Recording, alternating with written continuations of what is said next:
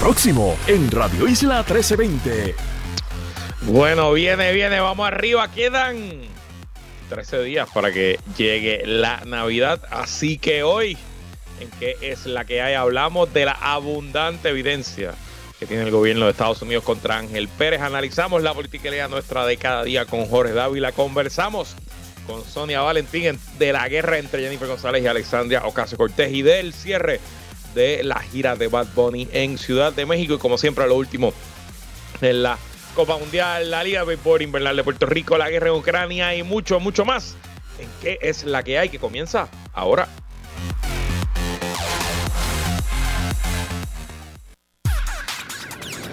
El análisis más potente y completo comienza ahora. Luis Herrero llega prendiendo fuego a los políticos y figuras que se atreven a dañar el país. Radio Isla 1320 presenta ¿Qué es la que hay? con Luis Herrero.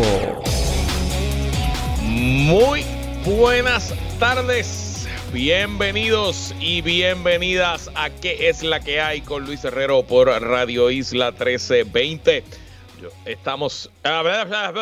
Dios mío. Hoy es lunes 12 de diciembre del 2022 y yo estoy aquí empezando como si fuera lunes. Estamos en vivo y directo para todo Puerto Rico por el 1320 AM y su cadena para el mundo a través de radioisla.tv, nuestra aplicación para teléfonos de Radio Isla Móvil y en facebook.com diagonal Radio Isla TV. Yo soy Luis Herrero y como siempre les invito a que me sigan en todas las redes sociales, twitter.com diagonal L Herrero, facebook.com diagonal L Herrero, instagram.com diagonal L Herrero y recuerda que este programa lo puedes escuchar en su formato podcast. Búscalo como qué es la que hay en tu aplicación de podcast favorita para que me escuches cuando a ti te dé la gana. Y qué es la que hay de que vamos a hablar hoy, día 292 de la guerra en Ucrania abundante y detallada la evidencia de la Fiscalía Federal en contra del ex alcalde de Guaynabo, Ángel Pérez. Y de eso y de la politiquería nuestra de cada día conversamos hoy, como todos los lunes, con Jorge Dávila y con Sonia Valentín. Hablamos del estatus, del proyecto de estatus, la guerra entre Jennifer González y Alexandria Ocasio Cortés y el fin de la gira de Benito Antonio Martínez Ocasio, mejor conocido como Bad Bunny en el Monumental. Estadio Azteca de la mejor ciudad del mundo, Ciudad de México. Y bueno, antes de tirar los temas, algunas noticias de interés. El viernes los que estuvieron escuchando aquí el programa conmigo, pues se vivieron la emoción en vivo de lo que fue el partidazo entre Argentina y Holanda. El sábado, la cenicienta del torneo, la selección de Marruecos, derrotó 1 a 0 a Portugal, acabando con toda la resistencia de la península ibérica y se ganó el privilegio de enfrentarse a los campeones defensores que están teniendo un gran mundial, la poderosísima Francia. Así que veremos si Marruecos continúa siendo el fin de las selecciones europeas, mientras la otra semifinal, esa, la de Francia y Marruecos, se juega el miércoles a las 3, o sea que si hay tiempo extra me tocará hacer lo mismo que el viernes, que tuve que estar viendo el juego y hablando con ustedes a la misma vez Veremos cómo me va. También mañana a las 3 la otra semifinal.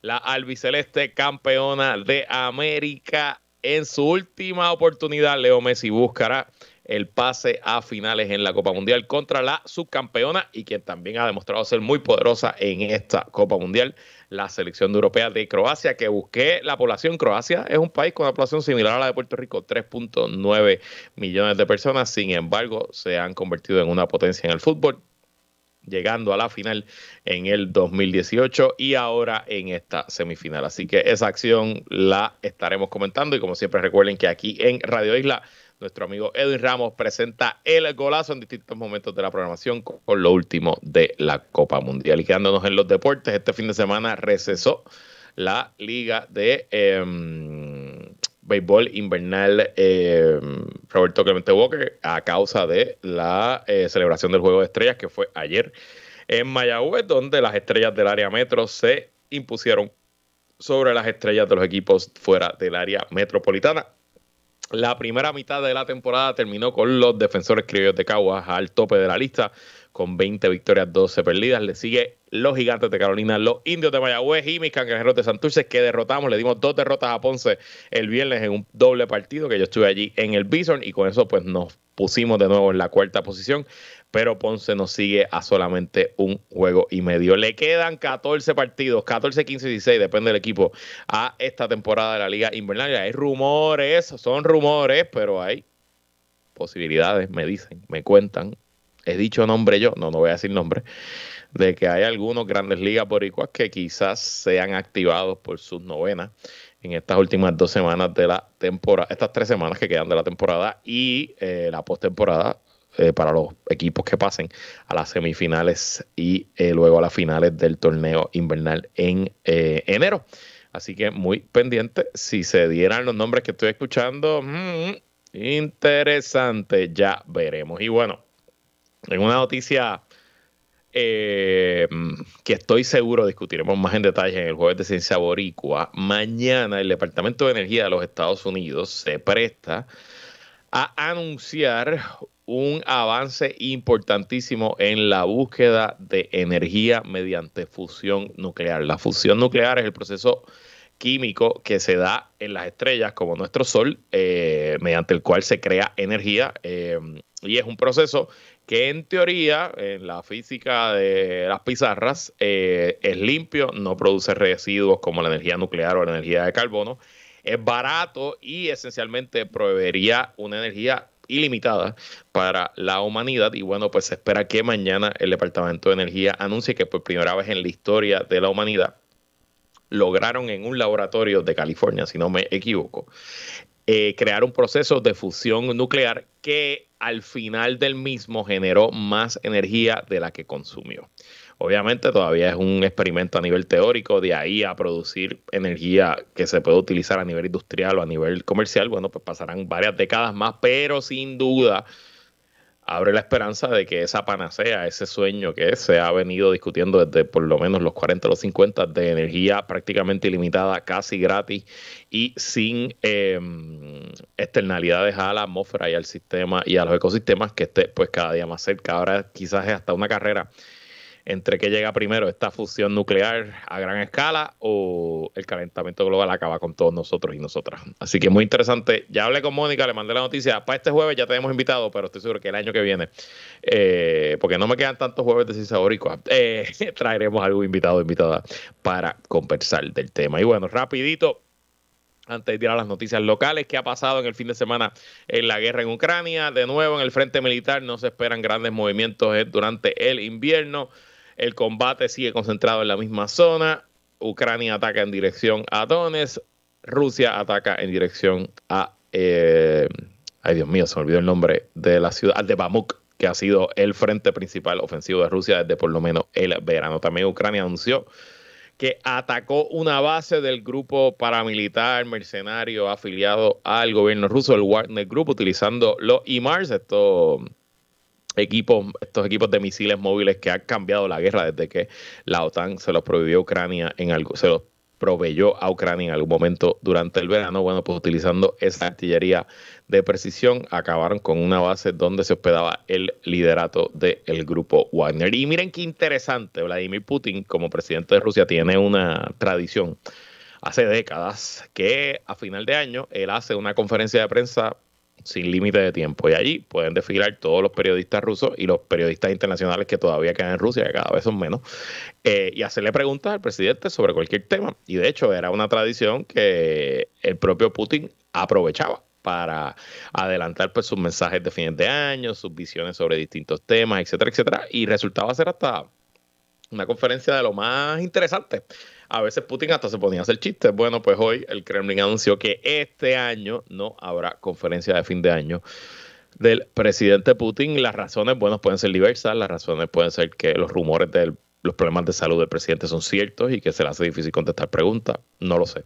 Yo no creo que sea eso. La otra razón puede ser que simplemente la situación política interna en Rusia cada vez se deteriora más eh, el costo de la guerra en vida humana, en riqueza, en fortuna rusa, en las sanciones de la economía, pues siguen pasando factura.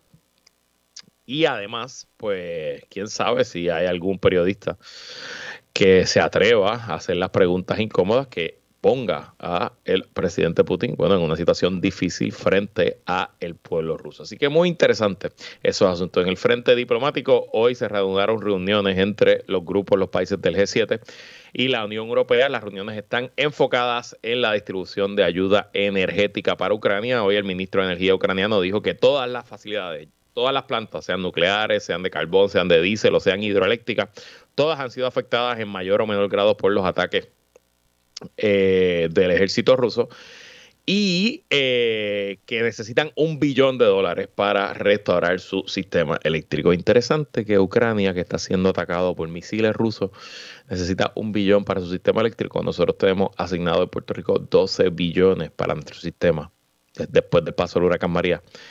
Y nada ha pasado. Así que nada, interesante comparar. Allá están en guerra, aquí, bueno, ustedes saben. Y ya regresando a la isla del Cordero, hoy el eh, gobierno federal presentó una moción en el caso de Ángel Pérez que va a juicio el año que viene a menos que em, el exalcalde llegue a un acuerdo con la fiscalía, acuerdo que según entiendo, dijo su abogado, el licenciado Pablo Carlos, que tenía una fecha final fatal para decidir si va a un acuerdo, si va a juicio este año. Entiendo que eh, antes de que pase el 31 de, eh, de diciembre, pero como los procesos siguen y aunque no sé si ya el juicio tiene fecha, hoy le tocó a justicia, a la Fiscalía Federal, discúlpenme, pues presentar la evidencia que tienen contra Ángel Pérez y déjenme decirle que eh, no es poca cosa. Son más o menos ocho párrafos donde eh, la Fiscalía, el gobierno de Estados Unidos detalla la evidencia contra Pérez. Dice aquí que tienen por lo menos tres fotos de sobornos de 5 mil dólares. Una el 19 de mayo del 2021, otra el 1 de julio del 2021, otra el 19 de agosto del 2021. Estas fotos ya las hemos visto, ¿verdad? La foto famosa en el carro del licenciado Oscar Santamaría, que los federales habían puesto una cámara y se ve a Oscar Santamaría pasando un sobre del tamaño así, como estamos en época navideña, un pastel navideño, eh, a las manos del alcalde Ángel Pérez. También con esta fecha, pues nos deja claro que por lo menos en el verano del 2021, Oscar Santamaría estaba activamente cooperando con los agentes federales y eso también explica eh, quiénes han sido los y las acusadas por los tramas, por la conspiración de Oscar Santamaría, porque los que han sido acusados por los federales son contra los quienes los federales tienen evidencia, ¿no? Eh, eso no quiere decir que no hayan otras personas que eh, Oscar Santamaría haya sobornado o haya cometido actos ilegales, pero eso no quiere decir que los federales tienen evidencia sobre eso, o quizás los federales no tienen evidencia sobre el quid pro quo que se hizo a cambio de ese dinero, ¿verdad? De esos pagos eh, que pueden haber recibido o no figuras públicas atadas a Oscar Santamaría. Eso, número uno, también eh, tienen récords y,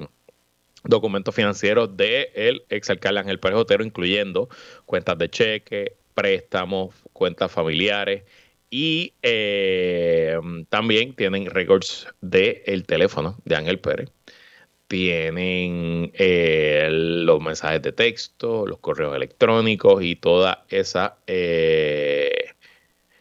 información relacionada. dicen que tienen también los récords públicos de la, del municipio de San Juan, de Guaynabo, discúlpenme, relacionados a los contratos que se otorgaron a Oscar Santamaría, a Raymond Rodríguez y a Mario Villegas tienen también eh, récords de municipio en cuanto a algunas subastas, tienen también documentos y evidencia testimonial de que el municipio de eh, recibió fondos federales por encima de 10 mil dólares en los años 2019, 2020 2021, que con eso, bueno, pues le dan jurisdicción al gobierno federal. Así que muy interesante todo esto eh, que tienen. También dice que los videos tienen su eh, transcripción tienen contratos, tienen llamadas entre, ah, de además de, además de los videos, tienen llamadas grabadas entre Ángel Pérez y Oscar Santamaría del 1 de junio del 2021, del 19 de agosto del 2021 y del 27 de agosto del 2021. De este tema y de otros quiero hablar con Jorge Dávila. ¿Qué es la que hay? Descarga política. Descarga política con Jorge Dávila. Así mismo es como todos los lunes arrancamos el análisis político junto al analista de Radio Isla y colaborador en este espacio, ingeniero Jorge Dávila, que es la que hay, Jorge. Saludos, saludos. Aquí ya comenzando a mitad de diciembre. estamos, a 13 días de la Navidad, dos semanitas y un poco más. Sí, sí, sí, sí, Así que por fin, por fin llegó la Navidad. Bueno, una Navidad que está complicada parece es la que va a celebrar Ángel Pérez, su segunda Navidad complicada. No sé si escuchaste el detalle que estaba dando la evidencia que hoy eh, dice que tiene el gobierno federal contra el exalcalde de Guaynabo. Con toda esa evidencia, Jorge, ¿te sorprende que a estas alturas todavía no haya un acuerdo entre Fiscalía y la defensa, que no se haya declarado culpable el alcalde? Bueno, mira, la, la, pregunta es si es nueva evidencia, lo cual yo dudo, ¿verdad? Porque me, parece que este caso ya lleva suficiente tiempo para que toda esta evidencia que alega Fiscalía tener ya se haya compartido con la defensa de Ángel Pérez. Así que ¿verdad? Sale, sale el artículo y parecería ser que, es algo nuevo, pero pero yo no yo creo que es más yo entiendo que es más en esta etapa de los procedimientos enumerarle claramente al tribunal todo lo que tienen porque lo que no se enumere no puede entrar como evidencia al momento del, o sea que ellos más un tema procesal estoy seguro como tú dices que, hace tiempo lo, la, la, defensa de Ángel Pérez debe haber tenido acceso a ella. Así que si aún con todo eso verdad que según se desprende del artículo tiene Fiscalía, no hay un acuerdo de, de Ángel Pérez con Fiscalía, me parece que algo, algo tendrá la defensa de Ángel Pérez. Fíjate que eh, los abogados, esto lo aprendí hace algún tiempo, los abogados que litigan en las Cortes Federales, hay quien litiga no importa qué. No importa qué, vamos para adelante, no hay acuerdo, hay quienes quienes no litigan y se dedican básicamente a hacer acuerdos y hay algunos que dependiendo del cliente y dependiendo de la situación, eh, pues, pues puede llegar a un acuerdo o puede litigar. Y me parece que en el caso de Ángel Pérez, uno de los abogados de defensa es Osvaldo Carlos, que me parece que cae en esta tercera categoría, ¿verdad? Así que eh, el, el, hecho de que no haya un acuerdo todavía eh, a estas alturas, y siendo Osvaldo Carlos, ¿verdad? por, lo que yo he ido aprendiendo en el camino, uno de estos abogados que si tiene que llegar a un acuerdo, se lo recomienda al cliente. Claro, al final del día el cliente es el que decide. Eh, pues me parece que algo tiene en la mano la defensa de Ángel Pérez eh, y que eso no lo vamos a saber porque distinto a Fiscalía, que sí está obligado a someter la, la evidencia que tiene en contra de Ángel Pérez. Acuérdate que, que quien tiene que probar más allá de duda razonable de que es culpable es, Fiscalía. Quien tiene el peso de, de, ¿verdad? de, validar su prueba es, Fiscalía. Así que, ¿qué tendrá la defensa de Ángel Pérez eh, sabiendo todos estos textos, sabiendo todos estos videos que hay? Pues, pues me parece de la mal interesante. Eh, vamos, vamos a ver, vamos a ver. Eh, y, acuérdate que aquí lo que hay que convencer es a un solo jurado. No tiene que convencer a 12. Correcto. Eh, hay, varios, asuntos. Este, número uno, como tú dices, Osvaldo Carlos tiende a ser un abogado eh, de negociación, ¿no? Y ha sido abogado de Ángel Pérez desde el principio.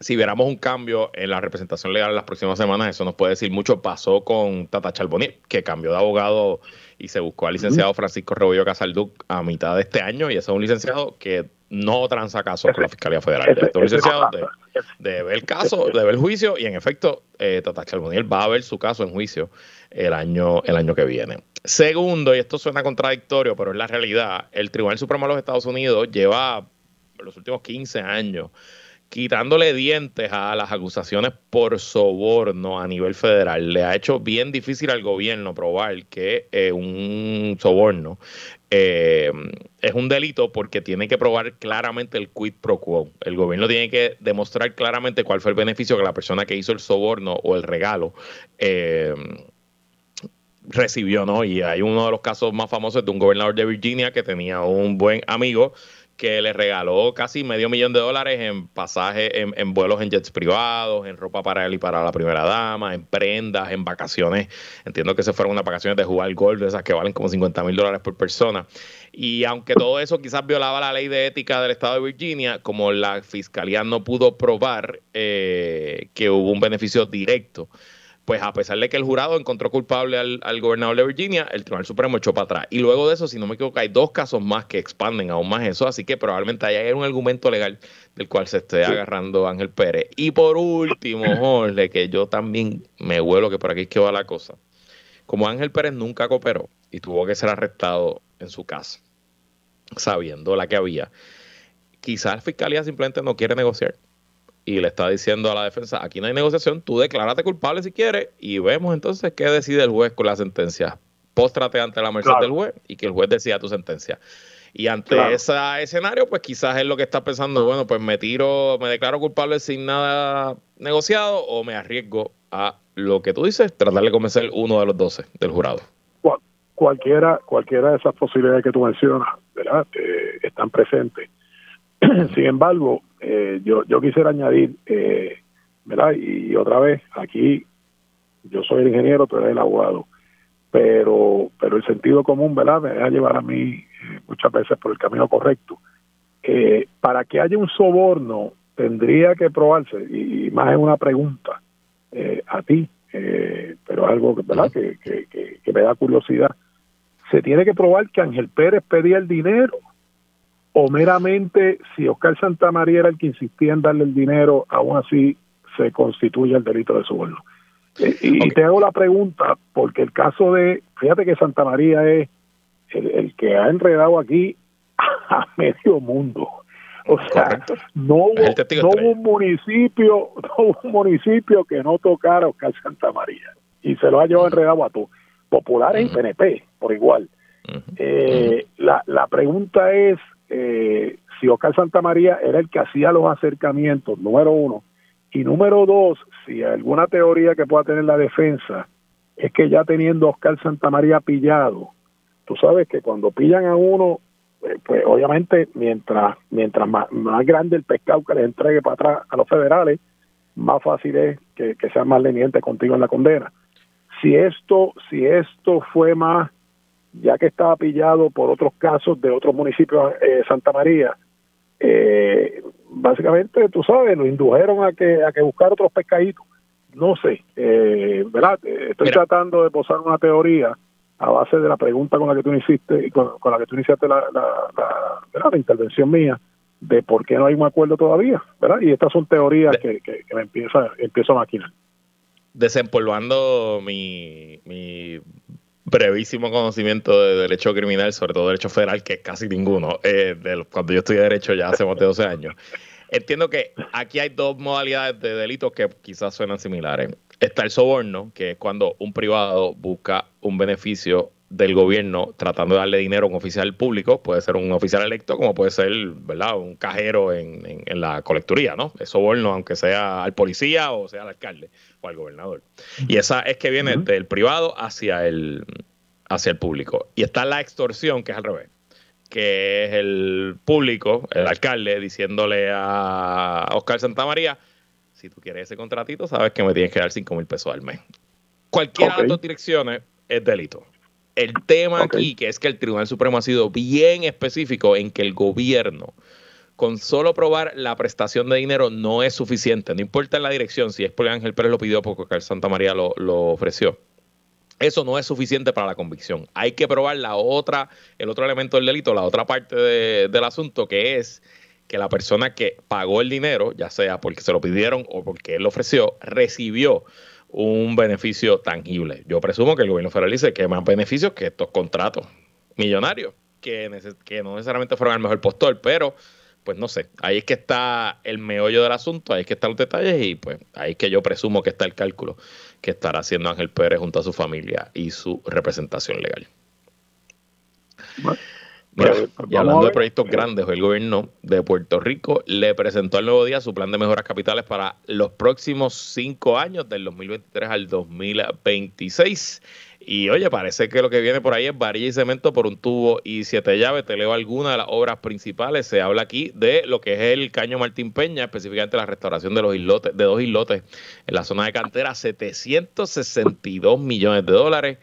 Eh, eh, reparación de las columnas cortas en las escuelas públicas, 276 millones, la extensión de la PR10, entre Arecibo y Ponce. Vamos a ver si eso en efecto ocurre. 167 millones, la PR5 150 millones y por ahí un montón de obras más que suman 7 mil y pico de millones de dólares.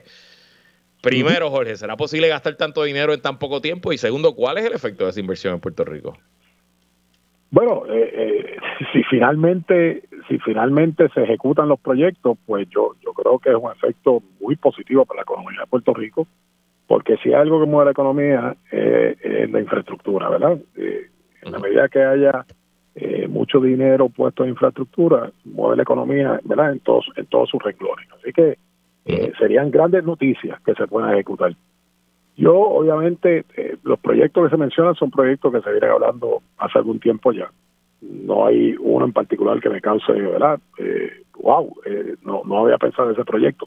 Todos se han venido mencionando eh, yo quisiera ver cuánto cuánto se va a ejecutar, no en los próximos cinco ni diez años, en los próximos dos, eh, en energía, en infraestructura de energía. Eh, ¿verdad? Los proyectos de, de la PR5, eh, que sería llevarlo más, allá de Atillo, no, sé ¿verdad? si el proyecto llega hasta, hasta Guadilla, hasta donde llega, eh, el, de, el de la PR10, que es ese pedazo, ese pedazo que, queda para conectarla completa, que vaya de sur a norte, eh, serían proyectos importantísimos, ¿verdad? Eh, pero, pero otra vez, qué, bueno, qué bueno que estén planes. Los chavos los hay, el dinero está ahí. los hay como no los había nunca antes. Como no, lo, como no lo había nunca antes y como posiblemente no lo haya nunca después, ¿verdad? ¿Verdad? Porque quisiéramos pensar que no viene otro María para Puerto Rico, ¿verdad? Pero, pero la pregunta es la ejecución. Yo sé que está en planes, sé que el dinero está. La pregunta es la ejecución, que es lo que estaba cuestionando, ¿verdad? Desde que empezó este te, te, percibo, te percibo eh, dudoso. Bueno, es, que es que tengo mucho apprehension, ¿verdad? ya no, me, encuentro la palabra ahora para traducirla, pero eh, sí, sí. Bueno, es que el dinero, el dinero está ahí, el dinero, el dinero de María está hace cinco años. O ponle eh, con las trabas que puso, que puso Trump, vamos a decirle que ya tres y medio. Yo no he visto, ¿verdad?, que la inversión vaya de la mano con los dineros que se han adjudicado. Eh, o sea, están obligados, están en etapas de diseño. Y, y sabes lo otro que me preocupa, si tenemos los recursos necesarios, cuando caigan todos estos proyectos a la vez, no va a haber suficiente contratista, no va a haber suficiente ingeniero, no va a haber suficiente, eh, suficientes inspectores de proyectos. y, ese es un tema que me preocupa, ¿verdad? Eh, yo, espero que el gobierno de alguna forma haya tomado esto en consideración y escalonar los proyectos de acuerdo a su prioridad. Eh, y para mí otra vez, Luis, todos estos proyectos de, carretera son importantes, son buenos. Yo creo que hay que poner eh, toda la energía, todo el apoyo del gobierno para que se logren eh, esos proyectos, que es mejorar la infraestructura eléctrica, que es el problema mayor de los puertorriqueños en este momento. Que así sea Jorge Dávila y que llegue antes que la fusión nuclear. Hablamos luego. Vamos a ver. Nosotros vamos a pausa, regresamos con más, que la que hay. Ahora le damos un giro a tus lunes desde la perspectiva de la directora, actriz y productora Sonia Valentín. A solas con Sonia. Bueno, bueno, bueno, como todos los lunes y hoy, luego de varias semanas en que no pudo estar con nosotros, regresa el segmento favorito de mi mamá y conversamos con Sonia Valentín, que es la que hay, Sonia. ¿Qué es la que hay, Luis? ¿Cómo tú estás? Todo muy bien, feliz Navidad. Estamos ya al otro lado de que llegue Santa Claus. Muchas felicidades y los Reyes Magos. Así mismo es. Bueno, Sonia, el Congreso sigue en lo que he llamado modo al rescate del semestre. ¿Tú sabes lo que yo quiero decir con al rescate del semestre? No, ni, ni papilla, estoy perdidísima. Ok, bueno, había ciertos estudiantes en la universidad, no, no voy a decir que yo era uno de ellos, pero había ciertos estudiantes en la universidad que pues, se cogían la primera mitad del semestre medio, medio, medio de chiste, que le gustaba cortar clases o no leer las, todas las lecturas. Entonces que después de que llegaba San Giving, ¿verdad? Y pasaba esa fecha, pues se encerraban en la biblioteca, estudiar, estudiar, estudiar, en modo al rescate del semestre. Me han contado. Oh, ya, ya. Me, han, me, han, contado. Y bueno, pues eso es lo que está haciendo el Congreso. al rescate del semestre en esta sesión lame dog que eh, están buscando pues aprobar lo que le queda antes de que los republicanos tomen control el próximo mes de enero. Y entre los proyectos que se podrían aprobar, por lo menos en la Cámara de Representantes, está el famoso y repetidísimo que hemos discutido aquí tú y yo, proyectos de estatus de consenso, entre comillas, porque ese consenso como que, como que se ha roto. Y los últimos días hemos visto un enfrentamiento bastante agrio entre la comisionada residente Jennifer González y la congresista puertorriqueña de Nueva York, Alexandria Ocasio Cortés. Pero antes de entrar a esa pelea entre estas dos líderes boricuas, te pregunto, ¿qué crees? ¿Se aprobará el proyecto en esta fase final? ¿Y qué significa si se aprueba? ¿Y qué significa si no? Si se queda en la gaveta y se cuelga. ¿Tú crees que se apruebe? Mira, yo, independientemente de que se apruebe o no se apruebe, ¿tú crees que se aprueba, Luis? Yo le doy como 65% de que se apruebe, 6-5. 6-5, ok está bien. Yo creo que exactamente, que no se va a aprobar, ¿verdad? O que se va a aprobar. Tú entiendes que con el 65% obviamente se aprueba. que sí, que, que la probabilidad. Se va a aprobar con votos demócratas y quizás 10 republicanos, como mucho.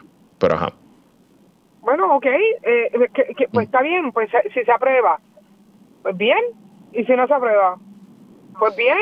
O sea, yo de verdad todavía estoy en esta situación de entender el impacto real y verdadero, más allá de un statement, y de que sí demostraría de alguna forma efectiva, sí, claro, que hay algún interés y que sí de alguna manera demostraría que existe eh, una conversación, eh, digamos, ¿verdad? que se le ha tomado importancia. Para mí eso demostraría la aprobación de este proyecto. Que va a crecer, que va a, definir, que va a, culminar, que va a traer eh, la estabilidad o, la independencia o lo que sea, eh, yo lo veo muy lejos. Pero eso soy yo, igual me equivoco.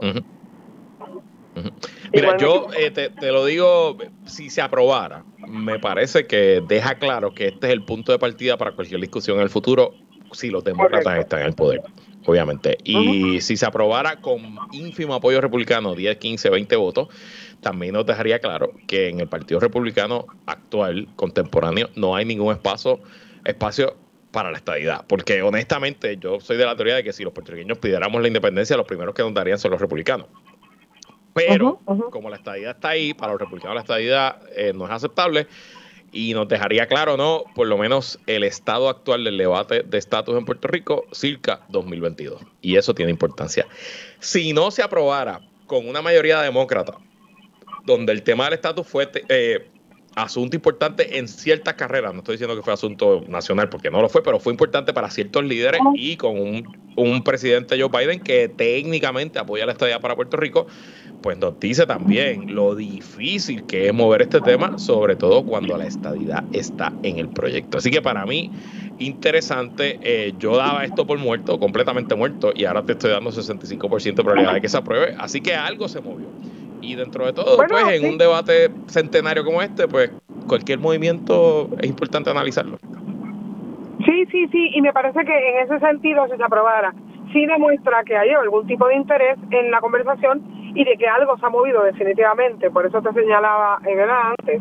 Sin embargo, yo eh, siento que los puertorriqueños que vivimos en esta isla tenemos que ser nosotros los que gestemos un proyecto X. Y tenemos que ser nosotros los que unidos en un pensamiento, con las diferencias que podamos tener, sea la, la diferencia, Los que quieren la estabilidad, los que crean los estados libristas, o crean algún tipo de, de fórmula X que ¿verdad? nos mantenga de alguna forma los Estados Unidos y los independentistas y todos lleguen a un pensamiento donde, mira, sí, vamos a presentar este proyecto. Yo, caído así de, de, de mango, no me encanta la idea. La respeto, me parece interesante, me parece que adelanta la conversación, me parece que eh, promueve o demuestra algún tipo de interés eh, y muchas gracias por eso. Pero creo que los puertorriqueños tenemos que nosotros entrar en esta conversación y que esa decisión se tiene que tomar aquí y de aquí a todos los que tengan que a, todos los que tengan que comunicárseles pues al Congreso pues a las Naciones Unidas pues al mundo entero. Pero pero de la otra forma pues qué sistema es este cuéntame tú me gusta esa esa frase. Pues. ¿qué sistema es este? si no es una colonia que entonces desde otro lugar nos están diciendo cómo y cuándo. Así pues, así pues. Bueno, vamos a la controversia, porque mientras aumentaban los rumores de que a lo mejor esta semana se aprobaba el proyecto, la comisionada residente dijo aquí en Radio Isla y luego envió declaraciones escritas echándole la culpa a Alexandria Ocasio Cortés por el atraso del mismo. La comisionada reciente también cuestionó la puertorriqueñidad de AOC y hasta dijo que no va a entrar en peleas con ella como hacen por allá en Nueva York. Yo sentí que faltaba que empezaran a bailar y a cantar I Wanna Live in America como en West Side Story. Sonia, ¿de dónde sale esta descarga de Jennifer González y es productiva para ella pelear con ellos? Sí. Bueno, yo no sé si no, no es productivo para nada. Yo creo que, que fue un error, yo creo que a veces a veces en la política, y no sé, esto lo he escuchado de mucha gente por ahí, yo no sé si es verdad o no, estoy ahora como especulando como cuando dicen no, porque las actrices son así asados, y yo digo, pero ¿y a quién tú le preguntaste? No, es que me lo dijeron, bueno, pues yo estoy igual. Te voy a contar, a veces en la política la gente se pelea con otro, es lo que me han contado, solo para buscar temas o para, para sacarse un gallito al otro y, y, y, montarse en la, en la potranca y como que hacer un revolú y salir como airoso, ¿verdad? Ha pasado, ha pasado. Ese fue el plan, si ese fue el plan, uy, qué mal. Porque de aquí ella no sale airosa, lamentablemente. Eh, cuestionarse la puertorriqueñidad de Alexandria Ocasio Cortés eh, eh, es una barbaridad políticamente para ella. Y, y encima también emocionalmente, porque todos sabemos que nosotros sentimos como puertorriqueños a muchos puertorriqueños no nacidos en la isla incluso los reconocemos y cuando ganan un premio o es un artista o lo que sea, decimos, no, no, porque él es puertorriqueño. Y aquí nosotros también tenemos que tomar eh, postura y decisión firme, o sea, ¿son puertorriqueños o no son puertorriqueños? Porque no es a la conveniencia, ¿no? No es cuando nos conviene son puertorriqueños, cuando no nos conviene no lo son. Cada quien puede tener su opinión y cada opinión es bien válida. Así que esa la respeto. Pero en el caso de ella, yo creo que ella políticamente eh, pierde pierde haciendo esta pelea y, y si es verdad que Ocasio Cortés tiene eh, esta capacidad y este power dentro del Congreso como para detener o atrasar un proyecto por una petición de ella, pues mira, la muchacha hay que mirarla entonces, porque verdaderamente tiene un futuro increíble. Eh, evidentemente esto no es una pelea que ella toma para beneficiarse en el Congreso. Esto es una pelea que quizás beneficia a Jennifer González aquí, en la arena local, ¿no? porque ella es republicana y entre la facción republicana del PNP, pues ellos sí se ve como el cuco, como, como todo lo que representa el Partido Demócrata que va en contra de los intereses y los valores del Partido Republicano. Pero a largo plazo, siendo ellos sí quien es, que es un futuro del Partido Demócrata. Y siendo Jennifer González, en teoría, el futuro del PNP en Puerto Rico, que siempre se habla que ella pudiera ser gobernadora en algún momento de esta década, pues yo no quisiera estar quemando puentes y teniendo una relación tóxica con Alexandre Ocasio Cortés. Y eso pues me levanta mi distintas, distintas preocupaciones. La información que yo tengo es que, ah, en efecto, aunque ellos sí estaba en algún momento tibia con el proyecto, esas eh, objeciones que tenía Alexandre Ocasio Cortés se superaron hace un tiempo ya y que de hecho Alexandre Ocasio Cortés no está presentando enmiendas ni tratando de obstaculizar el proyecto ahora como está diciendo Jennifer González. Así que en efecto, y eso lo debe saber Jennifer González, aunque sí hay algunas enmiendas circulando, no son enmiendas que está presentando Alexandre Ocasio Cortés. Así que en parte Jennifer González está trayendo un tema que no es del todo cierto para tratar de traer ante la opinión pública una excusa para que el proyecto fracase y entonces lo que me parece es que quizás ella está buscando que el proyecto fracase y, y entonces vacunarse ella y decir, bueno, fracasó, pero no fue culpa mía, que no conseguí ningún Oh, republicano, fue culpa de Alexandria Ocasio Cortés. No sé, todo muy curioso y de nuevo, esto va a pasar en algún momento esta semana, nos enteraremos si bajó o mm, no bajó, se Es quedó que mira, nuevamente es que, en la es que la política, es que yo te oigo decir todo esto y tengo que admitir que en la política hay una creatividad de otro nivel, de otro nivel. No hay mucha pero sí, diferencia con la lucha libre. entiendo. Así entiendo, que vámonos con el Acángana en el Acrópolis Magati entre Jennifer González y Alexandria Ocasio Cortez. De eso seguiremos hablando durante la semana. Nosotros vamos a una pausa ahora y hablaremos de otro espectáculo, por ahora del espectáculo de Bad Bunny. Todo eso y mucho más. ¿En qué es la que hay que continúa luego de esta pausa? Regresamos y seguimos conversando como todos los lunes con Sonia Valentín. Y bueno, Sonia, hablemos de uno de los temas recurrentes de este segmento. Benito Antonio Martínez Ocasio, mejor conocido como Bad Bunny, que cerró este fin de semana su segunda gira internacional del año ante 90 mil personas en el Estadio Azteca el sábado, número menor que recibió el viernes por un lío que hubo allí con las taquillas. No sé si estabas, estás al tanto, pero esencialmente clonaron y se robaron miles de taquillas y dejaron mucha gente fuera, pero fueron dos funciones sold out. Eh, que culmina el tour más exitoso de este año en cuanto a dinero, casi 500 millones de dólares facturados por las dos giras de Benito Antonio Martínez Ocasio. Ya menudo había tocado en el Azteca en los 80, creo que ningún otro grupo o artista puertorriqueño había regresado a esa sala, creo que ni siquiera Ricky Martin. ¿Cuán grande uno pone tocar en un estadio Azteca así en la carrera, en el espectáculo posible en estas alturas, este Sonia? Wow, eh, eh, es increíble, de verdad. Es absolutamente increíble eh, lo que ha hecho, ¿verdad? Eh, Bad Bunny a nivel mundial y hacer esto en el Estadio Azteca es, es impresionante. Tengo que decirte que yo vi imágenes, ¿verdad? Y vi parte de los videos que ponían en redes eh, y que el público le gritara, eh, Benito hermano, tú eres mexicano, me parece que, que es otro momento, ¿verdad? Históricamente impresionante. Yo honestamente no sé qué, qué hizo. Yo no te puedo decir qué es lo que tiene particular. Yo sé que sí, yo puedo identificar unos elementos, ¿no? Al principio cuando se vestía distinto, ese, esa diferencia, ¿no? Esa rebeldía, eso, eh, esa, ese mensaje en cierta medida distinto a lo que había en el mercado, me parece que, que era importante, pero a este nivel es lo que uno dice, wow. Eh, al final del camino eh, es una carrera mega exitosa, como tú dices, menudo, creo que había llenado ese estadio, menudo que es, es prácticamente nuestro Rolling Stones, o sea, un- sí, una cosa una cosa impresionante un- que pero te ha- nos hace reflexionar sobre las posibilidades que nosotros tenemos.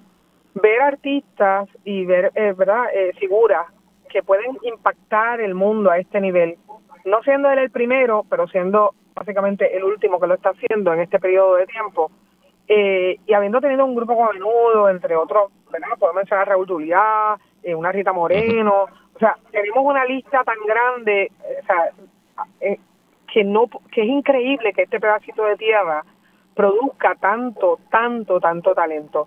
Y eso eh, nos tiene que llenar de orgullo, pero también nos tiene que abrir una ventana a decir, estas son las cosas que nosotros podemos hacer, no solo los artistas, nosotros como país.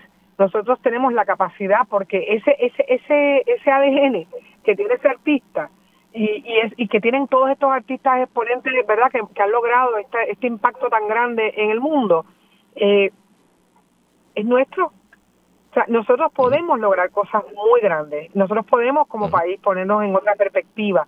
El artista somos más enfocados, luchamos por una meta, tenemos un- siempre en la mente verdad un, propósito, hay una, una agenda estructurada desde que uno es chiquito pensando en qué cosas uno quiere lograr y cómo las quiere hacer y, y hay un, un desempeño, ¿verdad? Un empeño y un desempeño extraordinario, en ese caso nos parecemos a los atletas. Y, y yo creo que si los puertorriqueños nos ponemos todos en ese nivel, cosas maravillosas saldrían de este país. Nosotros le estaremos dando servicios y, y productos al mundo entero. Pero pues estamos mirando ese crecimiento en, la- en las artes, que lo hemos tenido siempre, porque nosotros tenemos artistas desde la época de, ¿verdad? En México, las películas mexicanas que salieron de aquí a ir a México a hacer películas, a ser famosos en México en el momento en que las películas mexicanas estaban en su punto. Tenemos artistas eh, en Hollywood que ni votando lo sacaban. O sea, tenemos deportistas a nivel mundial. O sea, hay un talento impresionante. ¿Qué tenemos que hacer para inspirar? ¿Qué tenemos que hacer para que todos estemos tan inspirados como los artistas y los atletas? Esa es la pregunta de fondo.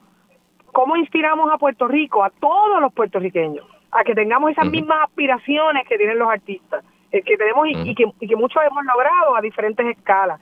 A esas mismas aspiraciones que tienen los atletas que se matan haciendo ejercicio, que se mueren en la pista, pero van a ganar. Ese corazón, eso lo tenemos los puertorriqueños. La pregunta es qué botón tenemos que activar para que el país en colectivo pueda moverse en esa misma dirección. Me, uno 100% a tus palabras, ¿no? Y no hay razón porque el éxito musical de Bad Bunny no se pueda replicar en otras áreas del desarrollo, y no solo en entretenimiento, de la ciencia, de la tecnología, de la economía, de los negocios, del altruismo, de las organizaciones sin fines de lucro. Realmente, ¿no? El mercado es global y en parte hay que copiarse de estos muchachos y, ver qué ellos hacen bien y cómo yo puedo aplicar lo que ellos hacen a lo que yo hago. Y también dejarlo claro, y yo, y Bad Bunny lo tiene claro, que no existiría un Bad Bunny si no hubieran generaciones de una industria musical y una industria de entretenimiento en Puerto Rico que poco a poco ha inundado pues, los oídos y las estaciones de radio del mundo hispano y ahora del planeta entero, ¿no? Y ya no son las estaciones de radio, ahora son las plataformas de streaming. Y de hecho, antes de seguir, te quiero aclarar que sí, Ricky Martin tocó antes el estadio, eh, tocó en el Estadio Azteca en el 2017, pero fueron 70 mil personas. Bad Bunny tenía 89 mil este fin de semana, así que para que sepan que Ricky Martin estuvo con menudo y después estuvo solista en el, 2017.